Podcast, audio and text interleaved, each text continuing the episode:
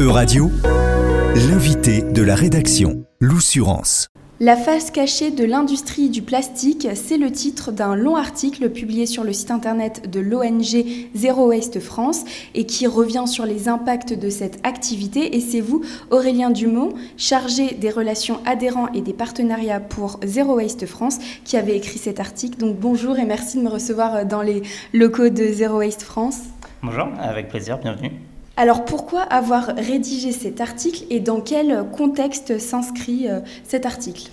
Alors cet article, en fait, on l'a rédigé euh, dans le contexte des négociations internationales sur le plastique qui ont lieu à Paris euh, fin mai, début juin, pour lesquelles de nombreux pays, quasiment tous les pays du monde, se sont retrouvés pour discuter de comment mettre fin à la pollution plastique. Euh, ce qui n'est pas une mince affaire quand on a 175 représentants d'État euh, qui, viennent pour négocier. Et donc nous, on a voulu euh, voilà, remontrer tous les enjeux qu'il y avait derrière pour élargir un peu le débat, pas que ça reste uniquement à la pollution plastique et les bouteilles qu'on peut voir dans l'environnement, mais tout l'impact qu'a ce matériau tout au long de son cycle de vie. Dans la face cachée de l'industrie du plastique, vous mettez l'accent donc sur l'impact environnemental du plastique au niveau de la production. Est-ce que vous pouvez nous expliquer comment, quel est cet impact et puis donner des exemples? Oui, bien sûr.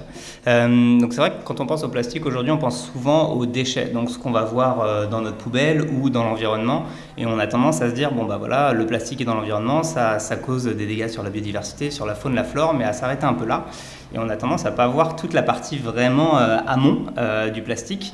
Euh, et, c'est ça qu'on a voulu mettre en avant à travers cet article, en rappelant que bah, aujourd'hui, 99% euh, des plastiques sont fabriqués à, partir de matières euh, fossiles, c'est-à-dire du pétrole en grande majorité, 75%, du gaz et du charbon dans une plus faible proportion. Donc tout ça, c'est des matériaux fossiles qui demandent beaucoup d'énergie pour être extraits dans un premier temps via des forages, des mines qui ont un impact sur la biodiversité, sur l'environnement, sur les populations locales.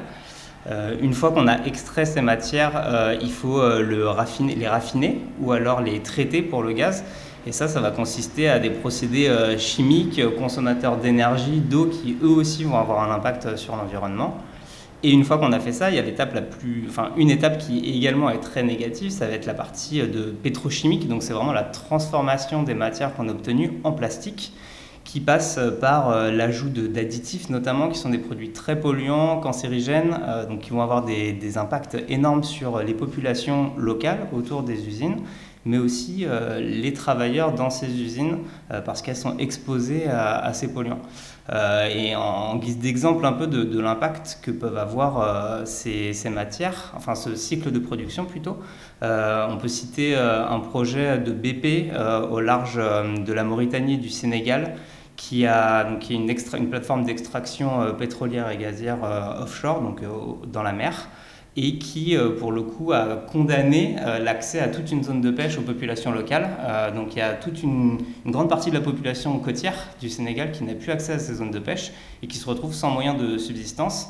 Euh, et en plus, ce sont ces populations-là qui n'auront même pas, enfin, l'impact euh, de ce projet n'est même pas à destination de ces populations-là, c'est-à-dire que c'est des compagnies euh, européennes, des pays dits développés, qui vont agir sur des territoires qui ne sont pas du tout les leurs pour extraire la matière, ensuite s'en aller en laissant tout saccager. Donc ça, ça, a un impact vraiment au niveau social des populations.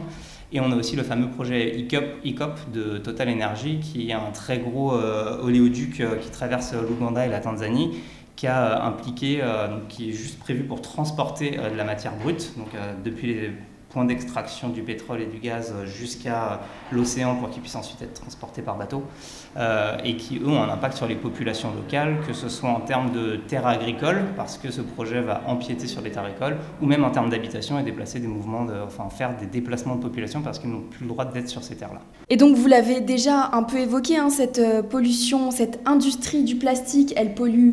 Il y a un impact environnemental, mais il y a aussi un impact... Sur les sociétés et sur euh, les humains finalement.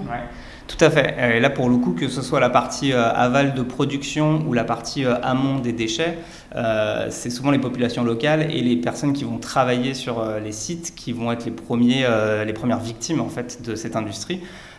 sur la partie production, bah, voilà, les plateformes offshore qui nécessitent l'extraction notamment de pétrole qui se fait à partir de fracturation hydraulique qui relègue énormément de polluants dans les sols, dans l'air, dans les terres, dans, dans l'eau également. Donc les populations locales vont euh, bah, voir leur environnement pollué tout simplement.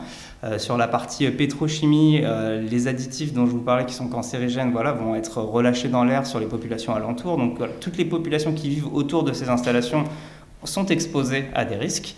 Euh, et sur la partie traitement, aujourd'hui, euh, on a aussi en tête que le plastique, il est bien recyclé parce qu'on a ce genre de discours qui nous est mis, mais en réalité, ce n'est pas le cas.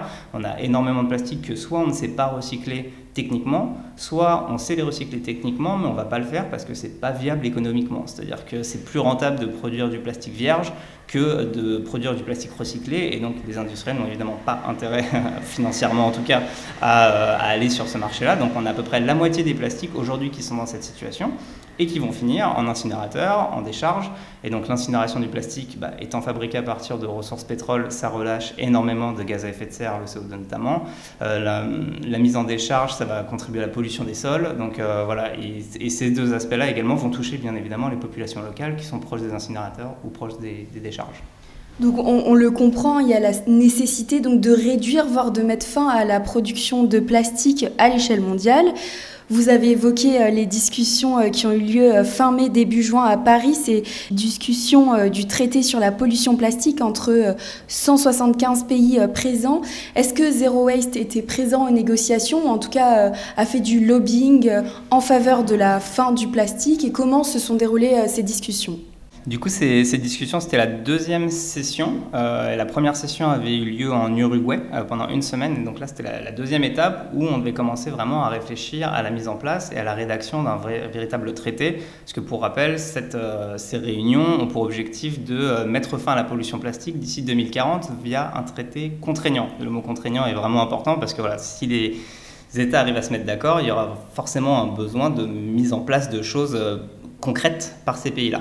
Euh, donc nous, Zero Waste France, on ne faisait pas partie des négociations en tant que telles. On, participait via nos organisations internationales qui sont Zero Waste Europe, qui représente le mouvement Zéro Déchet à l'échelle européenne, et Gaia, qui euh, est la représentation internationale de notre mouvement, notamment via la lutte contre les incinérateurs de déchets.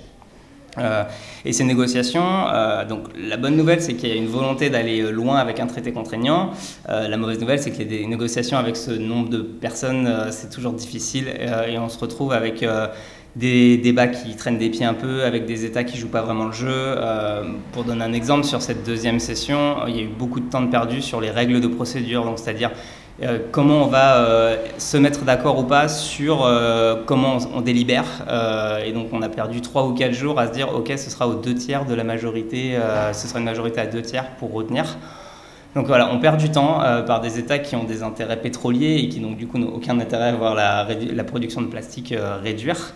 On a quand même des, côtés positifs. il y a plusieurs États non négligeables. L'Union européenne s'est positionnée pour une réduction de la production plastique. D'autres États comme le Mexique, l'Uruguay, donc il y a quand même une volonté de faire bouger les choses. Euh, on a le président Macron qui a quand même dit que la production de plastique n'était pas soutenable et qu'il fallait changer de modèle. Donc ça, c'est des messages forts pour nous. Maintenant, charge à ces politiques de, réussir à avancer et on le verra parce que donc à la suite de ces deux semaines de négociations, la prochaine session aura lieu à Nairobi au Kenya euh, et entre-temps, il est prévu de faire des groupes de travail pour faire un premier projet de, de traité qui sera débattu notamment au Kenya en novembre. Vous l'avez dit, c'est compliqué de se mettre d'accord à 175 pays avec des intérêts euh, différents. En tout cas, vous, à Zero Waste France et plus largement à l'échelle européenne et euh, à l'échelle internationale de votre mouvement, qu'est-ce que vous espérez en fait de ces traités? Nous, euh, le, premier objectif sur ces négociations, c'est vraiment qu'on parle de tout le cycle de vie de la, du plastique et qu'on ne se cantonne pas uniquement à la pollution qu'on associe, comme on le disait, aux déchets, mais vraiment qu'on aille chercher la partie production et qu'on remette ça en question, d'où cet article, d'où voilà, ce qu'on pousse comme message, c'est vraiment de se dire tout est à prendre en compte parce que c'est problématique tout le long de la chaîne. Euh, et du coup, pour ça, et en plus, les solutions existent aujourd'hui. C'est-à-dire que nous, on, pousse beaucoup euh, sur le retour de la consigne pour réemploi parce qu'aujourd'hui, la majorité des plastiques qui sont produits, c'est de l'usage unique. Donc, ça va être des emballages pour nos produits du quotidien. Et ça, il y a des solutions assez faciles euh, à mettre en place, à développer pour réduire drastiquement ça. On n'en est pas allé chercher comment retirer le plastique sur un truc ultra précis dans les hôpitaux. On parle vraiment de, de choses du quotidien dont on pourrait se passer sans aucun problème s'il y avait une vraie volonté politique de mettre ça en place. Euh, donc ça, c'est vraiment le message qu'on pousse. On participe à des concertations en ce moment organisées par le gouvernement sur le retour de la consigne pour voilà, pousser ce message et dire, bah, en fait, sur une grande partie des plastiques, c'est possible de facilement réduire euh, si on met la volonté politique, on accompagne les collectivités pour développer ce genre de système. Merci beaucoup euh, Aurélien Dumont, donc chargé des relations adhérents et des partenariats pour Zero Waste France. Merci d'avoir répondu à mes questions. Merci à vous. Euradio vous a présenté l'invité de la rédaction. Retrouvez les podcasts de la rédaction dès maintenant sur euradio.fr.